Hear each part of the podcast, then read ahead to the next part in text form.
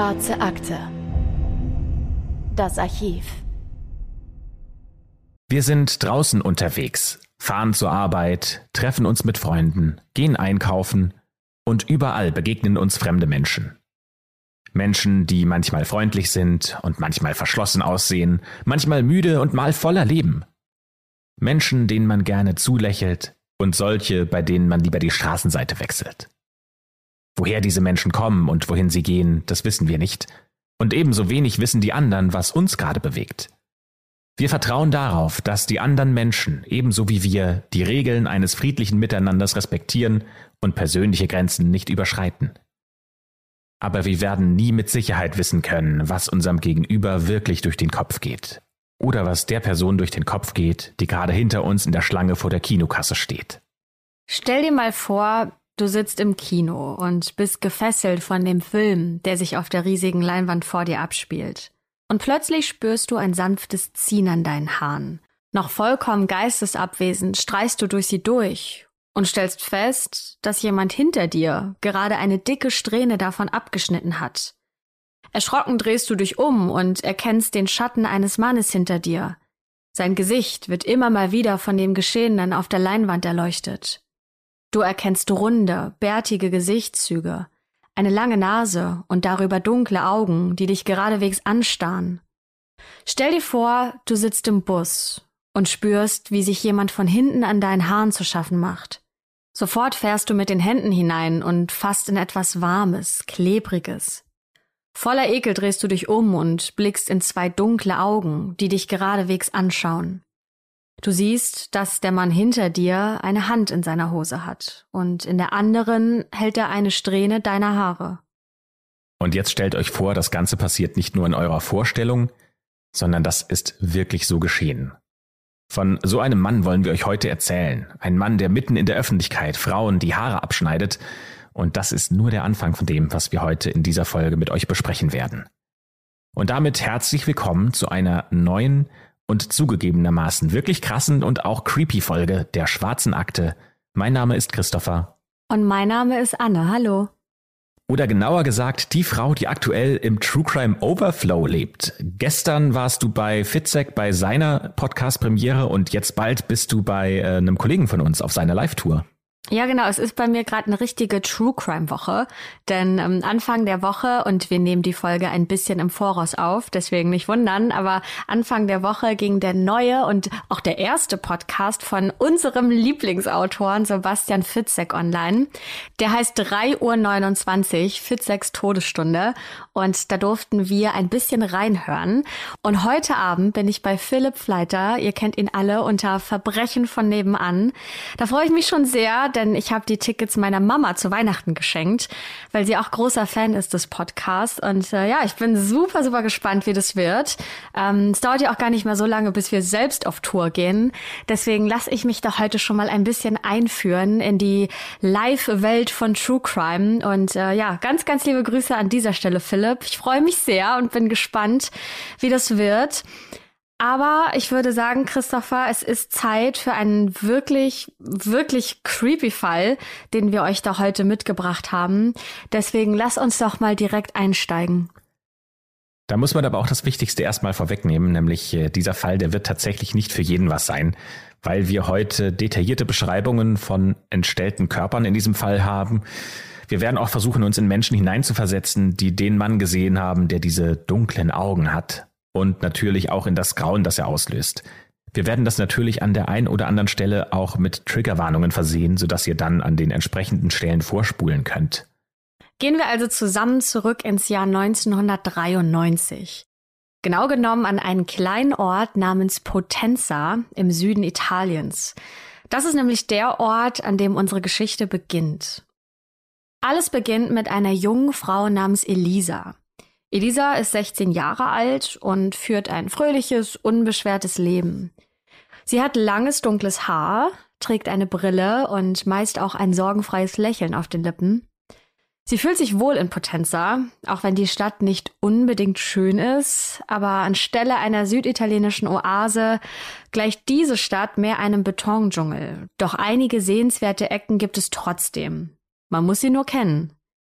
Das Zentrum ist recht beschaulich, besonders dank der historischen Kathedrale.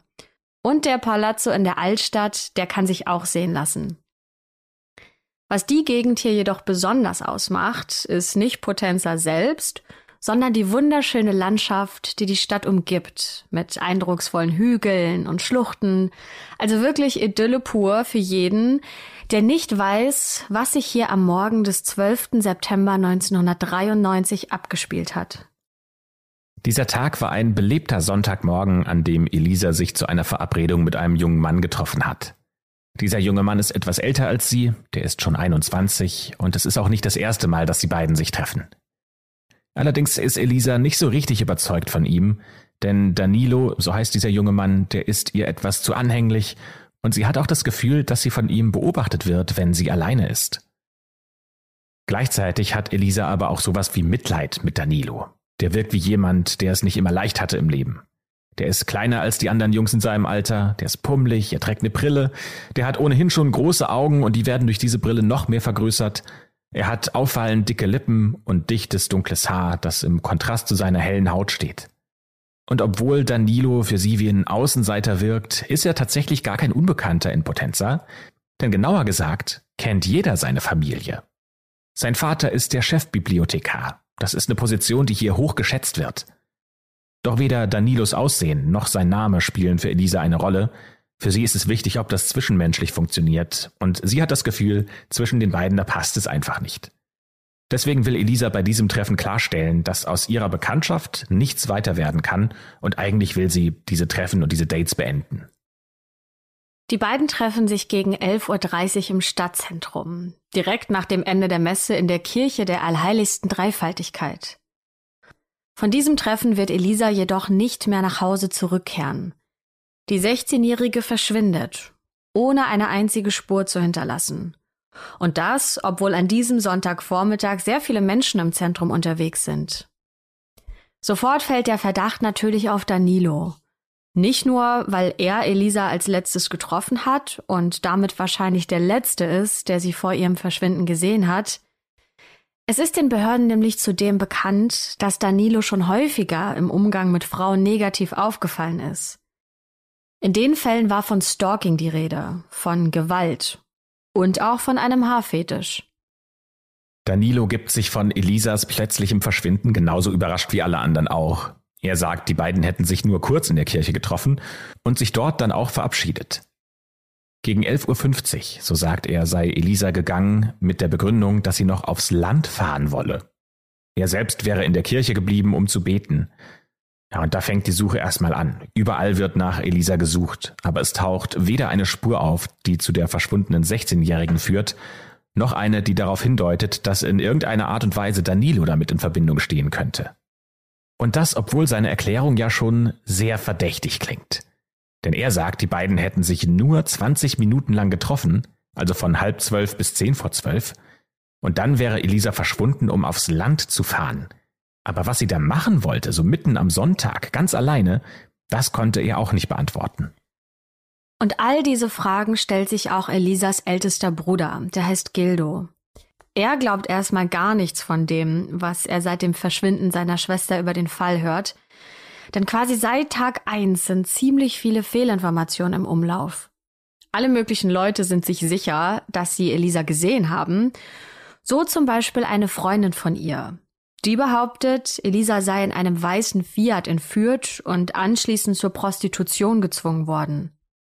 In diesem weißen Fiat wollen sie auch noch andere Menschen gesehen haben. Manche in Potenza, manche in Rom oder in ganz anderen Städten. Im Internet entsteht ein richtiges Diskussionsforum über Elisas Fall, in dem Hunderte das Verschwinden besprechen und Ideen, Verdächtigungen und Anschuldigungen austauschen. Diese Beiträge ähneln teilweise sogar richtigen Monologen in Essaylänge, was auch schon nochmal deutlich macht, wie sehr Elisas Verschwinden die kleine Stadt Potenza aufrüttelt. Tatsächlich ist diese eine Freundin nicht die einzige, die glaubt, dass Elisa dem organisierten Verbrechen zum Opfer gefallen wäre, aber es geht auch noch deutlich krasser. Es gibt Leute, die vertreten die Theorie, dass sie einer okkulten Vereinigung zum Opfer gefallen ist, die immer dann in Aktion tritt, wenn es notwendig ist. Und dieser Vereinigung sollen sogar Verbindungen in die katholische Kirche nachgesagt werden. Und zu dieser Theorie passt es ganz gut, dass in Elisas Fall immer wieder ein Priester auftaucht, der sich, sagen wir mal, ungewöhnlich und vor allem nicht ganz priesterlich verhält. Dieser Priester war an jenem 12. September auch vor Ort und hat abends die Tür zur Kirche abgeschlossen. Er gilt als strenger, kultivierter Priester, der im Zentrum der lokalen Macht von Potenza steht. Viele seiner Gemeindemitglieder gehören zu den höchsten Vertretern der lokalen oder sogar der nationalen Politik, darunter sogar ein ehemaliger italienischer Premierminister.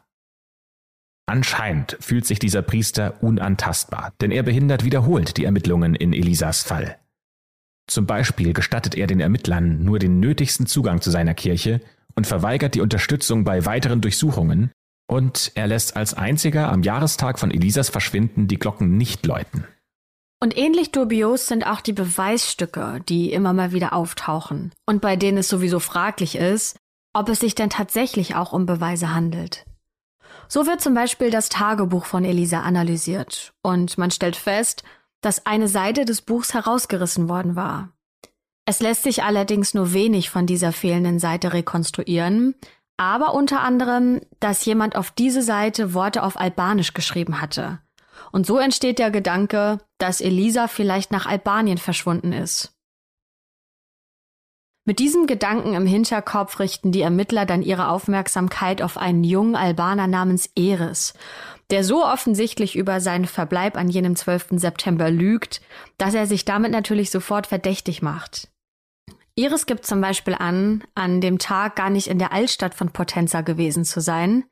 Allerdings wurde er dort mit seinen Freunden von mehreren unabhängigen Zeugen gesehen. Die Ermittler unterziehen ihm sogar eine Art Lügendetektortest, bei dem Eris unter Hypnose gestellt wird.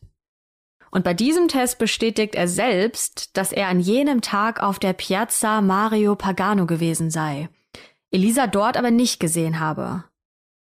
Aufgrund seiner Falschaussage wird er dann knapp ein Jahr nach Elisas Verschwinden verhaftet und muss sogar eine kurze Gefängnisstrafe absitzen. Da man ihm aber weiter nichts nachweisen kann, wird er dann im Januar 1995 freigelassen. Und daraufhin verlässt er Potenza und kehrt auch nie wieder dorthin zurück. Ganz ähnlich verhält es sich mit Elisas Freundin Eliana, die ebenfalls wegen Falschaussage in diesem Fall angeklagt wird, Neben Elisa State Danilo war sie eine der letzten Personen, die sie an diesem Tag gesehen haben. Eliana hatte angegeben, dass sie mit Elisa an diesem 12. September zusammen unterwegs war. Gegen 11.30 Uhr, so sagt sie, hätten die beiden sich getrennt, weil dann Elisa zu Danilo in die Kirche wollte. Eliana sagt, sie selbst wäre zu einer Telefonzelle gegangen, um ihren Freund anzurufen, und danach hätte sie Elisa nicht mehr gesehen. Aber es gibt zwei Zeuginnen, die diese beiden Freundinnen gegen 12.45 Uhr zusammen gesehen haben wollen, also nach dem Treffen mit Danilo. Und die konnten sogar ganz genau beschreiben, was diese beiden Mädchen anhatten. Entweder hat jetzt also Eliana die Unwahrheit erzählt, oder diese beiden Zeuginnen, die irren sich. Eliana wird angeklagt, sie wird vor Gericht gestellt, aber in diesem Prozess freigesprochen, weil ihr nichts nachgewiesen werden kann. Und wie auch Eris zieht sie aus Potenza fort. Ja, doch nicht nur Eris und Eliana haben gegenüber der Polizei Aussagen gemacht, die von Zeugen dann widerlegt werden konnten. Auch Danilos Story ist, wie ihr ja vorhin vielleicht schon gemerkt habt, nicht ganz wasserdicht. Denn er behauptet ja, nach dem Treffen noch zum Beten geblieben zu sein, während Elisa die Kirche schon verlassen habe. Allerdings ist er wohl eine gute Stunde später mit einer Schnittwunde an der Hand nach Hause gekommen und diese Wunde konnte er nicht so wirklich erklären. Er sagt zwar, dass er sich diese Wunde auf einer Baustelle zugezogen hat, weil er dort gestürzt sei, doch die Schnittwunde befand sich auf seinem Handrücken. Und wer stürzt, der stützt sich ja eigentlich nicht mit dem Handrücken ab, oder? Und dieses Mal zieht das Gericht Konsequenzen. Danilo wird angeklagt, weil er den Richter bezüglich seines Verbleibs am Tag von Elisas Verschwinden angelogen hat. Und er wird zu 20 Monaten Gefängnis verurteilt. Zu diesem Zeitpunkt wird Elisa schon seit mehr als drei Jahren vermisst. Nach Danilos Gefängnisstrafe werden allerdings keine weiteren Schritte eingeleitet. Also ihr merkt schon, es gibt keinen so richtigen roten Faden in diesen ganzen Ermittlungen, zumindest noch nicht. Aber das beklagt auch Elisas Bruder Gildo und er beschließt jetzt selbst tätig zu werden.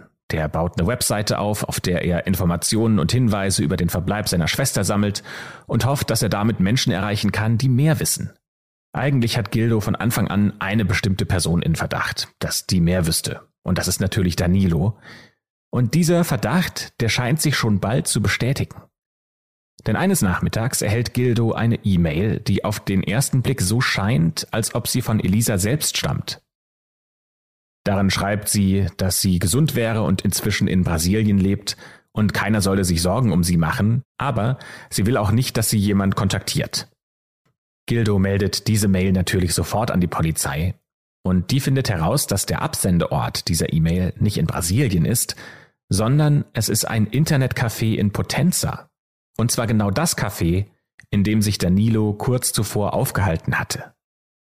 Das Einzige, was man nicht nachweisen kann, ist, ob Danilo auch tatsächlich der Autor dieser einen E-Mail ist. Dafür gibt es einfach keinen Beweis. Und das muss so frustrierend für Gildo, für seine Familie und alle Menschen sein, die Elisa in ihr Herz geschlossen haben. Es gibt einfach so viele Momente in diesen Ermittlungen, an denen man denkt, jetzt müsste es doch endlich mal eine nachweisbare Spur geben oder zumindest eine Theorie, die mehr ist als nur eine Spekulation und leere Worte. So viele Personen, die mit dem Fall in irgendeiner Verbindung zu Elisa stehen, die verhalten sich verdächtig. Und doch reicht es nicht aus, um jemanden zu verurteilen, geschweige denn herauszufinden, was denn überhaupt mit Elisa passiert ist oder wo sie sich aufhält. Es gibt einen Privatdetektiv, der ehrenamtlich für Elisas Familie arbeitet, und der bringt es auf den Punkt. Er sagt gegenüber der britischen Tageszeitung The Guardian Folgendes. Diese ganze Geschichte ist eine Katastrophe. Es ist ein komplettes, tragisches Durcheinander. Man berührt nie den Grund. Überall, wo man seine Nase hinsteckt, ist etwas faul. Ja, und so vergeht Tag um Tag, Woche um Woche, Monat um Monat, bis tatsächlich die Ermittlungen in Elisas Fall zum Stillstand kommen. Bis vollkommen unerwartet in einem anderen Land zu einer anderen Zeit etwas passiert, das doch nochmal völlig neuen Wind in die Sache bringt und Antworten auf viele Fragen liefert. Und dafür springen wir einmal von Italien an die Südküste Englands, in eine vornehme Stadt namens Bournemouth. Doch die ansonsten so zufriedene Stadt wird 2002 von einem Mord erschüttert, der den Menschen hier noch lange im Gedächtnis bleiben soll. Am 12. November 2002 wird eine Mutter in ihrem Haus brutal ermordet aufgefunden. Gefunden wird sie von ihren beiden Kindern, die gerade aus der Schule kommen und sich wundern, warum ihre Mama denn nicht wie sonst schon an der Haustür auf sie wartet und sie begrüßt. Und hier kommt eine Triggerwarnung unsererseits, da wir jetzt näher beschreiben werden, wie genau die Leiche zugerichtet ist. Wer also auf die Details verzichten möchte und sich das nicht so gerne anhören mag, der springt jetzt am besten eine halbe Minute nach vorn, denn es ist wirklich heftig vorzustellen, dass die beiden Kinder, die übrigens elf und 14 Jahre alt sind, ihre Mutter so sehen mussten. Heather, so lautet der Name der Mutter, liegt halbnackt auf dem Boden des Badezimmers und ihr BH ist zwischen den Körbchen aufgeschnitten worden. Jemand hat ihr beide Brüste abgetrennt und diese neben sie auf den Boden gelegt. Ihr Hals wurde von einem Ort zum anderen aufgeschnitten und in beide Hände hat man Haarsträhnen platziert. Und auch ihre Hose ist geöffnet und heruntergelassen worden, wobei es kein Anzeichen für einen sexuellen Übergriff gibt. Im gesamten Haus finden sich keine Hinweise für ein gewaltsames Eindringen. Es gibt zwar Blutspritzer an der Terrassentür von Heathers Nähzimmer und lange Blutspuren, die darauf schließen lassen, dass man Heather in ihrem Nähzimmer ermordet und ihren toten oder bewusstlosen Körper dann durch die Wohnung ins Badezimmer geschleift hat, aber es gibt keine Anzeichen darauf, dass hier ein Einbruch passiert wäre. Vollkommen im Schock rufen die beiden Kinder die Polizei und rennen dann in Panik raus auf die Straße. Denn wer weiß schon, ob sich der Mörder noch im Haus befindet. Eine Nachbarin findet die aufgelösten Kinder dort und nimmt sie zu sich, bis die Polizei kommt. Sie und ihr Mann trösten die beiden so gut sie können. Der Mann ist übrigens Italiener und erst vor gut drei Monaten hergezogen. Er hat dunkle, kurze Haare, ein rundes Gesicht mit dicken Wangen, dunkle Augen und einen breiten Kiefer. Diese Frau hat ihn im Internet kennengelernt und mag besonders seine kindliche, weiche Seite an ihm. Häufig schwärmt dieser Mann von seiner wunderbaren Unschuld und spricht, als wäre er selbst doch ein kleiner Junge. Und seine Frau, die kümmert sich gerne um ihn. Sie tadelt ihn für seine Lügen und sie versucht ihn zu überreden, Englisch zu lernen. Dieser Mann heißt Danilo. Kaum dass die Polizei vor Ort ist, sichern sie natürlich als erstes den Tatort. Mit der Hilfe von Luminol zur Identifizierung winziger Blutspuren können die Gerichtsmediziner dann feststellen, dass der Mörder nach dem Blutbad im Badezimmer zurück Richtung Nähzimmer gegangen ist, wobei die blutigen Fußabdrücke mit jedem Schritt schwächer werden. Im Flur hören die dann auf, was darauf hindeutet, dass der Täter seine Schuhe gewechselt haben muss. Das heißt, er muss vorbereitet gekommen sein und genau gewusst haben, was er da tat. Und dadurch, dass nirgendwo Spuren eines gewaltsamen Eindringens zu finden sind, liegt die Vermutung nahe, dass er über die hintere Terrassentür kam, die direkt zum Nähzimmer führt, und Heather ihm die Tür freiwillig geöffnet hat. Sie könnte ihn also gekannt haben, wobei man ja eigentlich schon jedem Menschen die Tür am helllichten Tage öffnen würde, um herauszufinden, wer denn da gerade klopft. Der Todeszeitpunkt, so schätzen zumindest die Ermittler, liegt kurz nachdem Heather zum letzten Mal gesehen wurde. Am Morgen hatte nämlich eine Überwachungskamera aufgezeichnet, wie sie mit ihrem weißen Fiat wieder in die Straße einbog, nachdem sie ihre Kinder zur Schule gebracht hat. Und kurz danach muss der Täter in ihr Haus eingedrungen sein und die Familienmutter ermordet haben. So vorsichtig wie möglich befragen die Ermittler auch ihre beiden Kinder. Die sind ja wichtige Zeugen. Und da es durchaus wahrscheinlich ist, dass diese beiden relevante Details für die Aufklärung des Mordes kennen, müssen die Ermittler die beiden Kinder auch nochmal die letzten Tage durchleben lassen. Das ist wahrscheinlich sowohl für die Kinder als auch für die Ermittler wahnsinnig schwierig, weil diese Erlebnisse so eindringlich und so brutal waren. Und tatsächlich kristallisiert sich aus der Schilderung des 14-jährigen Sohnes langsam ein Verdächtiger heraus. Dieser Sohn erinnert sich nämlich, dass in der Woche zuvor die Schlüssel verschwunden waren, nachdem Danny von nebenan gekommen war. Danny hatte die Mutter gebeten, Vorhänge für ihn zu nähen. Ja, und Danny, das ist der Spitzname von Danilo. Und der ist, äh, wie die Polizei schnell herausfindet, ja auch kein unbeschriebenes Blatt. Daraufhin besorgen sich die Ermittler eine Genehmigung für eine offizielle Hausdurchsuchung bei Danilo, die sie dann auch bekommen. Und was sie bei der Durchsuchung finden, ist hochinteressant. Sie fordern ihn nämlich auf, seine Schuhe zu zeigen, die er am 12. November getragen hat. Aber diese Schuhe liegen in der Badewanne in Bleichmittel getränkt. Also wenn das mal nicht auffällig ist, das denken sich natürlich auch die Ermittler, holen sofort diese Schuhe aus der Badewanne raus und beschlagnahmen sie. Werbung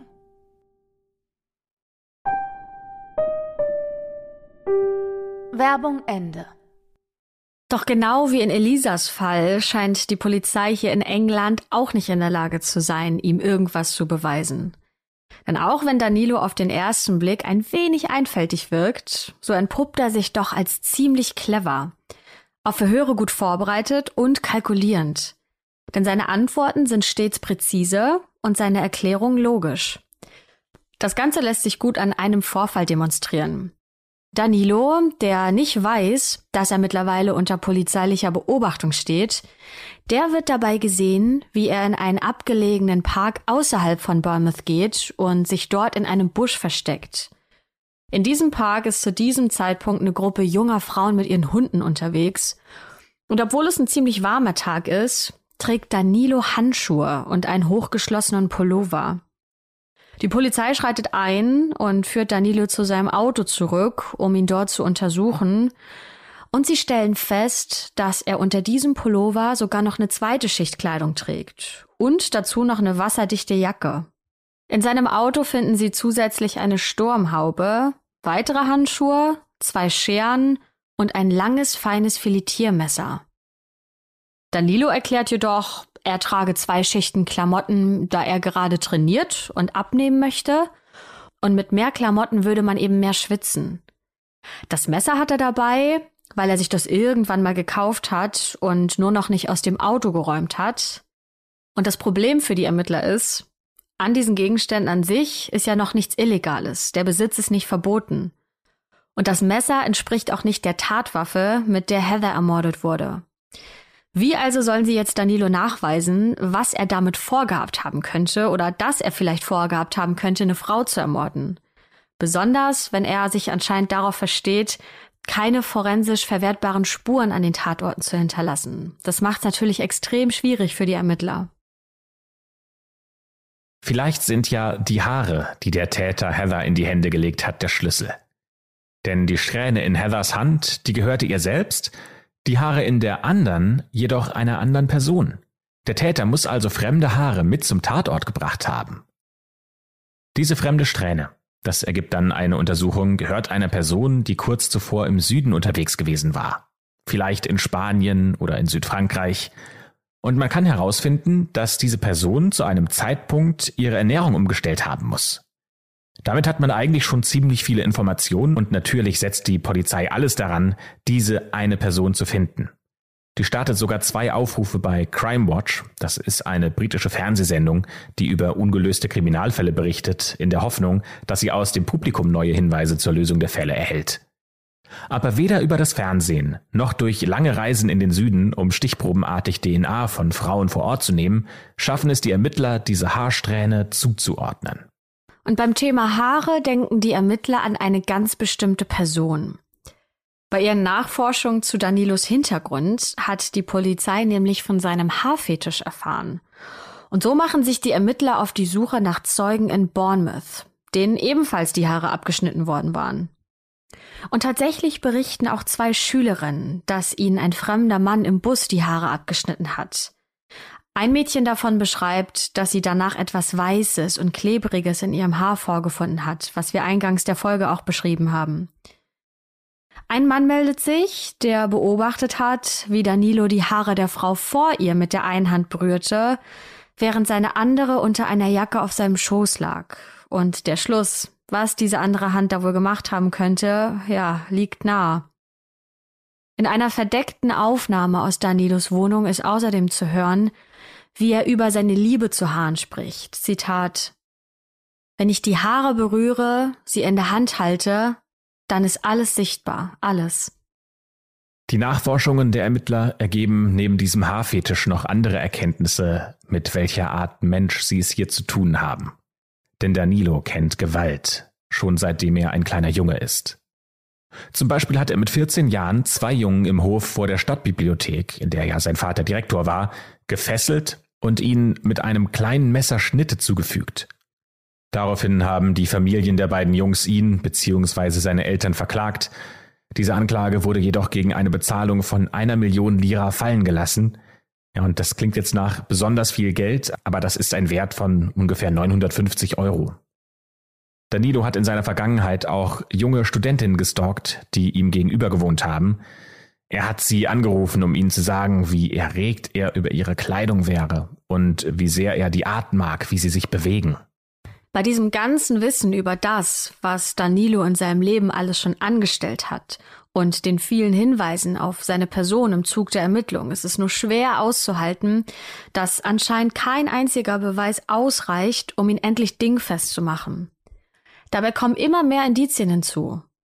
So wird zum Beispiel bei einer Durchsuchung seiner Wohnung im Jahr 2004 unter einer Kommode eine zusammengebundene Haarsträhne in einer Plastiktüte gefunden, die offensichtlich zeigt, dass Danilo Haarsträhnen fremder Frauen sammelt. An den Turnschuhen, die er in Bleichmittel eingeweicht hatte und die ja von der Polizei konfisziert worden waren, da konnte man auf der Innenseite winzige Blutspuren finden, so als hätte man eine blutige Socke hineingesteckt. Zwar ist nicht klar, von wem dieses Blut stammt, weil durch das Bleichmittel sämtliche DNA-Spuren zerstört worden sind und auch die Blutrückstände wirklich sehr, sehr klein waren, dass man sie nur mit chemischen Mitteln, aber nicht mit dem bloßen Auge erkennen konnte. Aber allein die Tatsache, dass er Blut im Schuh hatte und das zu beseitigen versucht hat, das spricht ja eigentlich Bände. Und da stellt sich uns auch die Frage, warum er die Schuhe nicht einfach entsorgt hat. Er muss sich also wirklich sehr sicher gefühlt haben. Auch sein Alibi für diesen Morgen, an dem Heather ermordet wurde, gerät bei näherer Untersuchung ins Wanken. Danilo hatte angegeben, dass er bei einem Computerkurs gewesen wäre und er hätte sich dort auch eingecheckt. Allerdings zeigt eine Untersuchung seines Computers, dass er zwischen 9.08 Uhr und 10.10 Uhr diesen Computer nicht benutzt hat. Das heißt, eine Stunde lang war er weg. Eine Stunde, in der er möglicherweise die Zeit gehabt hätte, zu Heather zu fahren, sie nach seiner sorgfältigen Planung zu ermorden, sich dann umzuziehen und wieder zurück zum Kurs zu fahren. Außerdem hat man am Tatort ein grünes Handtuch gefunden, das eindeutig nicht zu Heathers Haushalt gehört, und die Vermutung liegt nahe, dass der Täter es da möglicherweise liegen gelassen hat, beziehungsweise vergessen hat. Und tatsächlich finden sich auf diesem Handtuch die DNA-Profile von zwei Personen. Einmal von Heather und einmal von Danilo. Eine Analyse ergibt, dass die Wahrscheinlichkeit, dass diese DNA von jemand anderem als von Danilo stammen könnte, bei 1 zu 57.000 liegt. Es ist quasi sicher, diese DNA gehört zu ihm. Und als man Danilo mit diesem Beweisstück konfrontiert, da behauptet er einfach, dass er dieses Handtuch mit in Heathers Haus genommen hätte, damit sie sich farblich daran orientieren konnte. Denn äh, Heather wollte ja Vorhänge für Danilo nähen. Dieses Detail, und dass es tatsächlich vielleicht in diesem Haus Handtücher von ihm geben könnte, das hatte Danilo vorher aber noch nie erwähnt. Danilo ist wirklich clever und redegewandt, aber seine Vergangenheit, die holt ihn irgendwann dann doch ein. Nämlich am 17. März 2010. Da gelingt der Polizei nämlich ein Durchbruch, der unerwartet ist und der alles auf den Kopf stellt. Dieser Durchbruch, der gelingt allerdings nicht in England, wo er gerade lebt und wo wegen dem Mord an Heather ermittelt wird, sondern in Italien. Genau genommen in einem kleinen Städtchen namens Potenza. Denn nachdem sie 17 Jahre lang verschwunden war, wird an diesem 17. März 2010 die Leiche von Elisa gefunden. Und zwar genau in der Kirche, in der sie sich mit Danilo getroffen hatte. Der Fund ist reiner Zufall, denn Arbeiter haben versucht, ein undichtes Dach in der Kirche zu reparieren und dafür müssen sie die sieben Stockwerke hinaufsteigen und entdecken dabei in einer winzigen Dachkammer direkt neben dem Glockenturm Elisas mumifizierten, skelettierten Körper, der nur von ein paar Dachziegeln bedeckt ist. An der Wand sind nur noch dunkle Flecken zu sehen, wo sich einmal ihr Becken und ihre Brust befunden haben. Die sind jedoch mittlerweile zerfallen. Und es ist kaum zu glauben, dass ihr Körper all die Jahre lang in dieser Kirche gelegen hatte und dass der Priester nichts davon gewusst haben soll. Denn immerhin besitzen nicht viele Menschen den speziellen Schlüssel, den man braucht, um eben diese Dachkammer aufzuschließen. Die Familie ist empört. Wie kann es sein, dass eine Leiche 17 Jahre lang in einer Kirche liegt und dass diese Kirche nie richtig untersucht wurde, einfach nur aus dem Grund, weil die Kirche sich geweigert hat? Wie kann es sein, dass die Kirche sich über Recht und Gesetz stellen kann und einfach bestimmt, wer jetzt hier untersuchen darf in einem Mordfall und wer nicht? Um ein Zeichen zu setzen, aber natürlich auch um an Elisa zu denken, lassen die Bewohner und Bewohnerinnen von Potenza vor der Kirche eine Art Garten entstehen. Da werden Blumen gepflanzt, da liegen Teddybären und natürlich werden da auch empörte Botschaften niedergelegt, in denen die Bewohner Gerechtigkeit fordern. Und diese Gerechtigkeit, zumindest scheint es so, wird es bald endlich geben. Denn die gerichtsmedizinischen Untersuchungen von Elisas Leiche, die sind höchst aufschlussreich. Zwar ist von Elisas Körper außer ihrem Skelett und einigen Kleidungsresten nicht mehr viel vorhanden, aber diese Überbleibsel reichen, um daran die Art ihres Todes zu rekonstruieren. An dieser Stelle folgt, wie auch schon bei Heather zuvor, eine recht detaillierte Beschreibung der Ergebnisse, und wer diese Details lieber überspringen mag, dem empfehlen wir ungefähr eine halbe Minute vorzuspulen, und dann sind wir wieder weiter im Fall. Die Schnitte an ihren Knochen, die lassen darauf schließen, dass sie mindestens neun Stichwunden von hinten, größtenteils an den Rippen und drei von vorne erlitten hat. Einer dieser Schnitte, der von vorne durch den Hals bis zum Rückenmark geht, der könnte mit einer Schere ausgeführt worden sein. Und auch ihre Hände weisen Schnitte auf, was die Gerichtsmedizin als klassische Verteidigungswunden einstuft. Elisa muss sich also heftig gegen ihren Angreifer gewehrt haben. Ihre Hose, ihr Oberteil, der BH und ihre Unterhose wurden ebenfalls mit einer Schere aufgeschnitten und ihre Hose auch heruntergezogen. Es gibt Blutspuren an den Innenseiten der Oberschenkel und der Brust und die deuten darauf hin, dass der Angriff ein sexuelles Element enthalten haben könnte. Was das auffälligste ist, in jeder Hand finden Sie vertrocknete Überreste einer einzelnen Haarsträhne unter ihrem Körper liegt ein roter Knopf, der ist ungefähr 13 Millimeter groß und hat damit genau die gleichen Maße und auch die gleiche Farbe wie die Knöpfe der Obergewänder, welche die katholischen Geistlichen tragen. Angeblich soll kurz nachdem diese Information an die Öffentlichkeit gelangt ist, ein Foto des Priesters aufgetaucht sein, der nicht wollte, dass seine Kirche durchsucht wird. Und auf diesem Foto fehlt ein Knopf an seinem Gewand. Dem Priester kann jedoch, das können wir jetzt schon mal vorwegnehmen, nichts nachgewiesen werden. Aber ganz anders sieht's bei Danilo aus.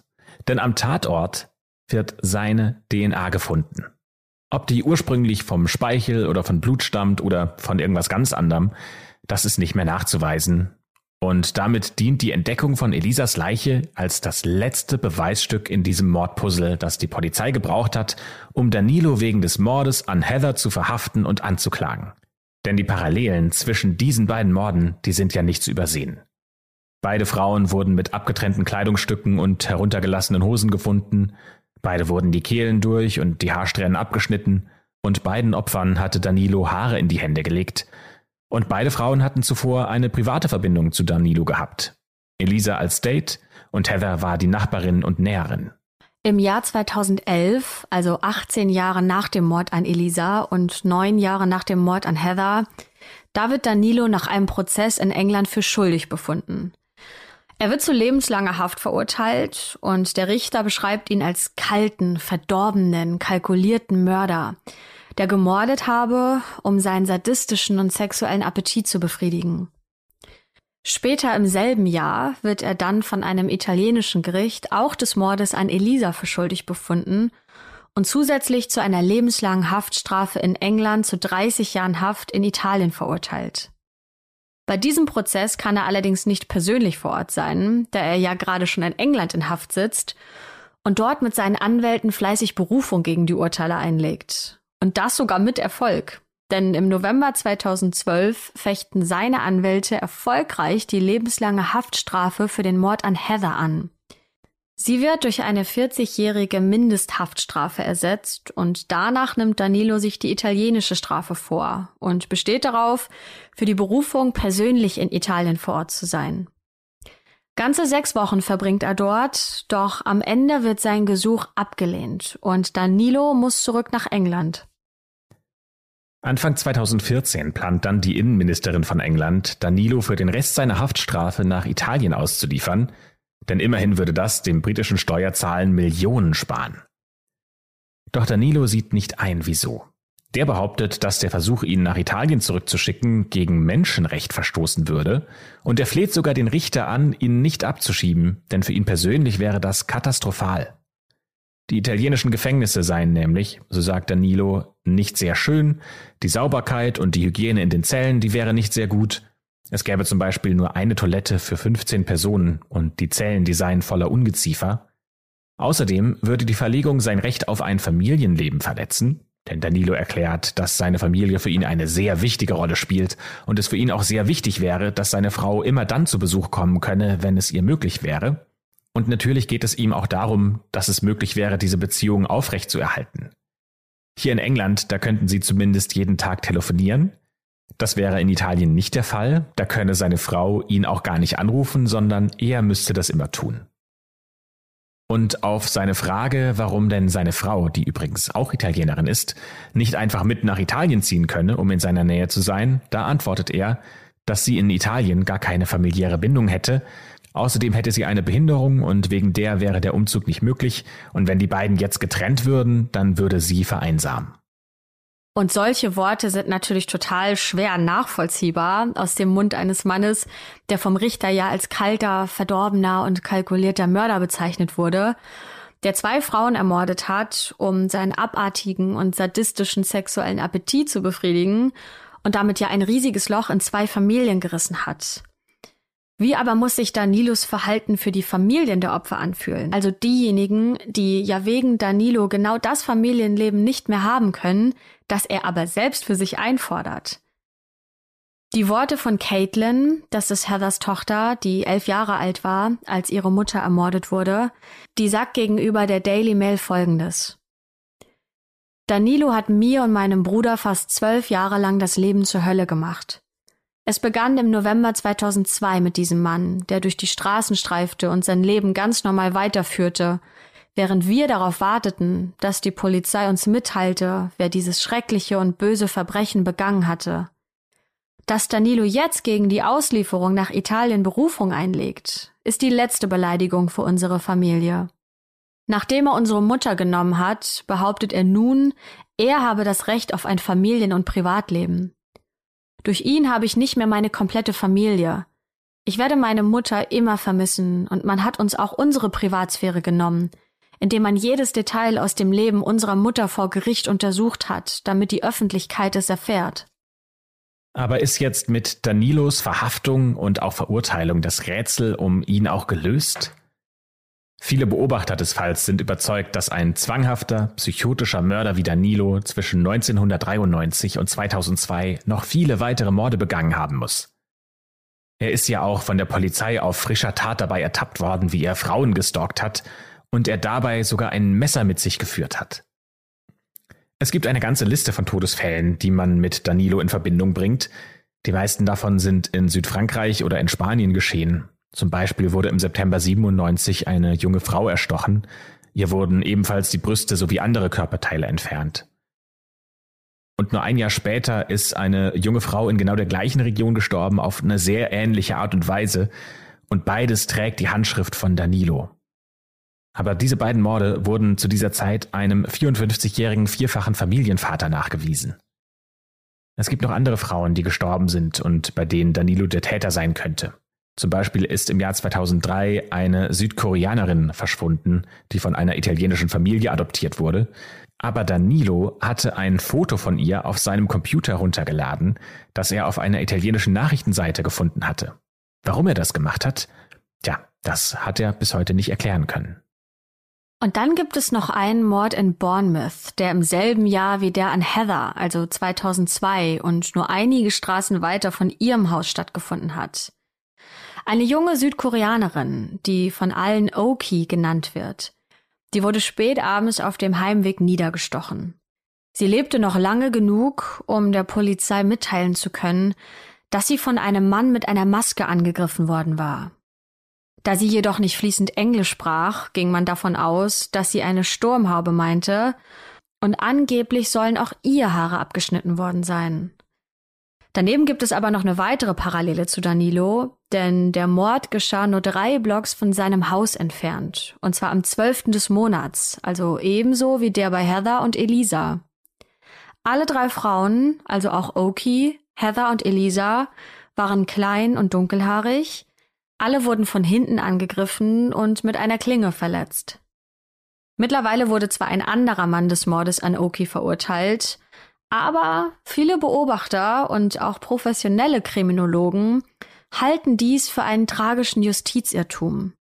Es gibt zwar Indizien, die auf eine Schuld Danilos hinweisen, jedoch keine ausreichenden Beweise, um ihn zu belasten. Sprechen wir doch zum Ende dieser Folge nochmal über die Rolle der Kirche in diesem Fall. Denn es soll vermehrt Hinweise darauf geben, dass Elisas Leiche bereits zwei Monate vor der offiziellen Entdeckung im März 2010 gefunden wurde und dass diese offizielle Entdeckung nur eine Inszenierung war. Laut einem der Priester, zumindest schreibt das die britische Zeitung The Guardian, sollen die Reinigungskräfte, die die Leiche damals im Januar schon gefunden hatten, überredet worden sein zu schweigen, damit die Kirche genug Zeit hat, um darüber nachzudenken, was jetzt zu tun wäre.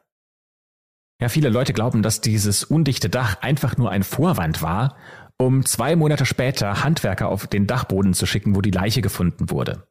Genau die gleichen Handwerker waren allerdings Mitte der 90er Jahre schon an genau derselben Stelle und hatten damals nur einen riesigen Haufen Ziegel und Schutt vorgefunden. Also es kann sein, dass die Leiche da einfach platziert worden war, damit diese Handwerker sie finden. Die Tatsache, dass Elisas Leiche so aufgefunden wurde, wie sie war, nämlich entblößt und mit perfekt gefalteter Brille an ihren Füßen, lässt viele vermuten, dass dieser Tatort manipuliert wurde. Also dass diese Fliesen und der Schutt, der vorher dort war, absichtlich entfernt wurde, um die Leiche freizulegen. Aber ob das tatsächlich so war, das weiß natürlich niemand. Elisas Familie fordert jetzt, dass nicht nur Danilo, sondern auch seine Komplizen zur Rechenschaft gezogen werden. Denn, so sagt Elisas Bruder Gildo im Interview mit The Guardian, Zitat, wenn so etwas passieren darf, wenn man mit den richtigen Verbindungen, mit der richtigen Macht und Komplizenschaft des Mordes ungestraft bleiben kann, wenn so etwas passieren darf, dann ist Italien endgültig kompromittiert. Es ist, als ob diese Geschichte von Elisa eine Möglichkeit für das Land ist, sich zu rehabilitieren. Denn wenn es nicht möglich ist, für ein unschuldiges 16-jähriges Mädchen, das in einer Kirche verschwindet, Gerechtigkeit zu erlangen, dann bedeutet das, dass es wirklich keine Hoffnung für dieses Land gibt. Und damit spielt ihr Bruder eindeutig auf das Verhalten der Kirche an und insbesondere auf den dubiosen Priester, dessen genaue Rolle ja nicht geklärt ist und wahrscheinlich auch nicht mehr geklärt werden kann.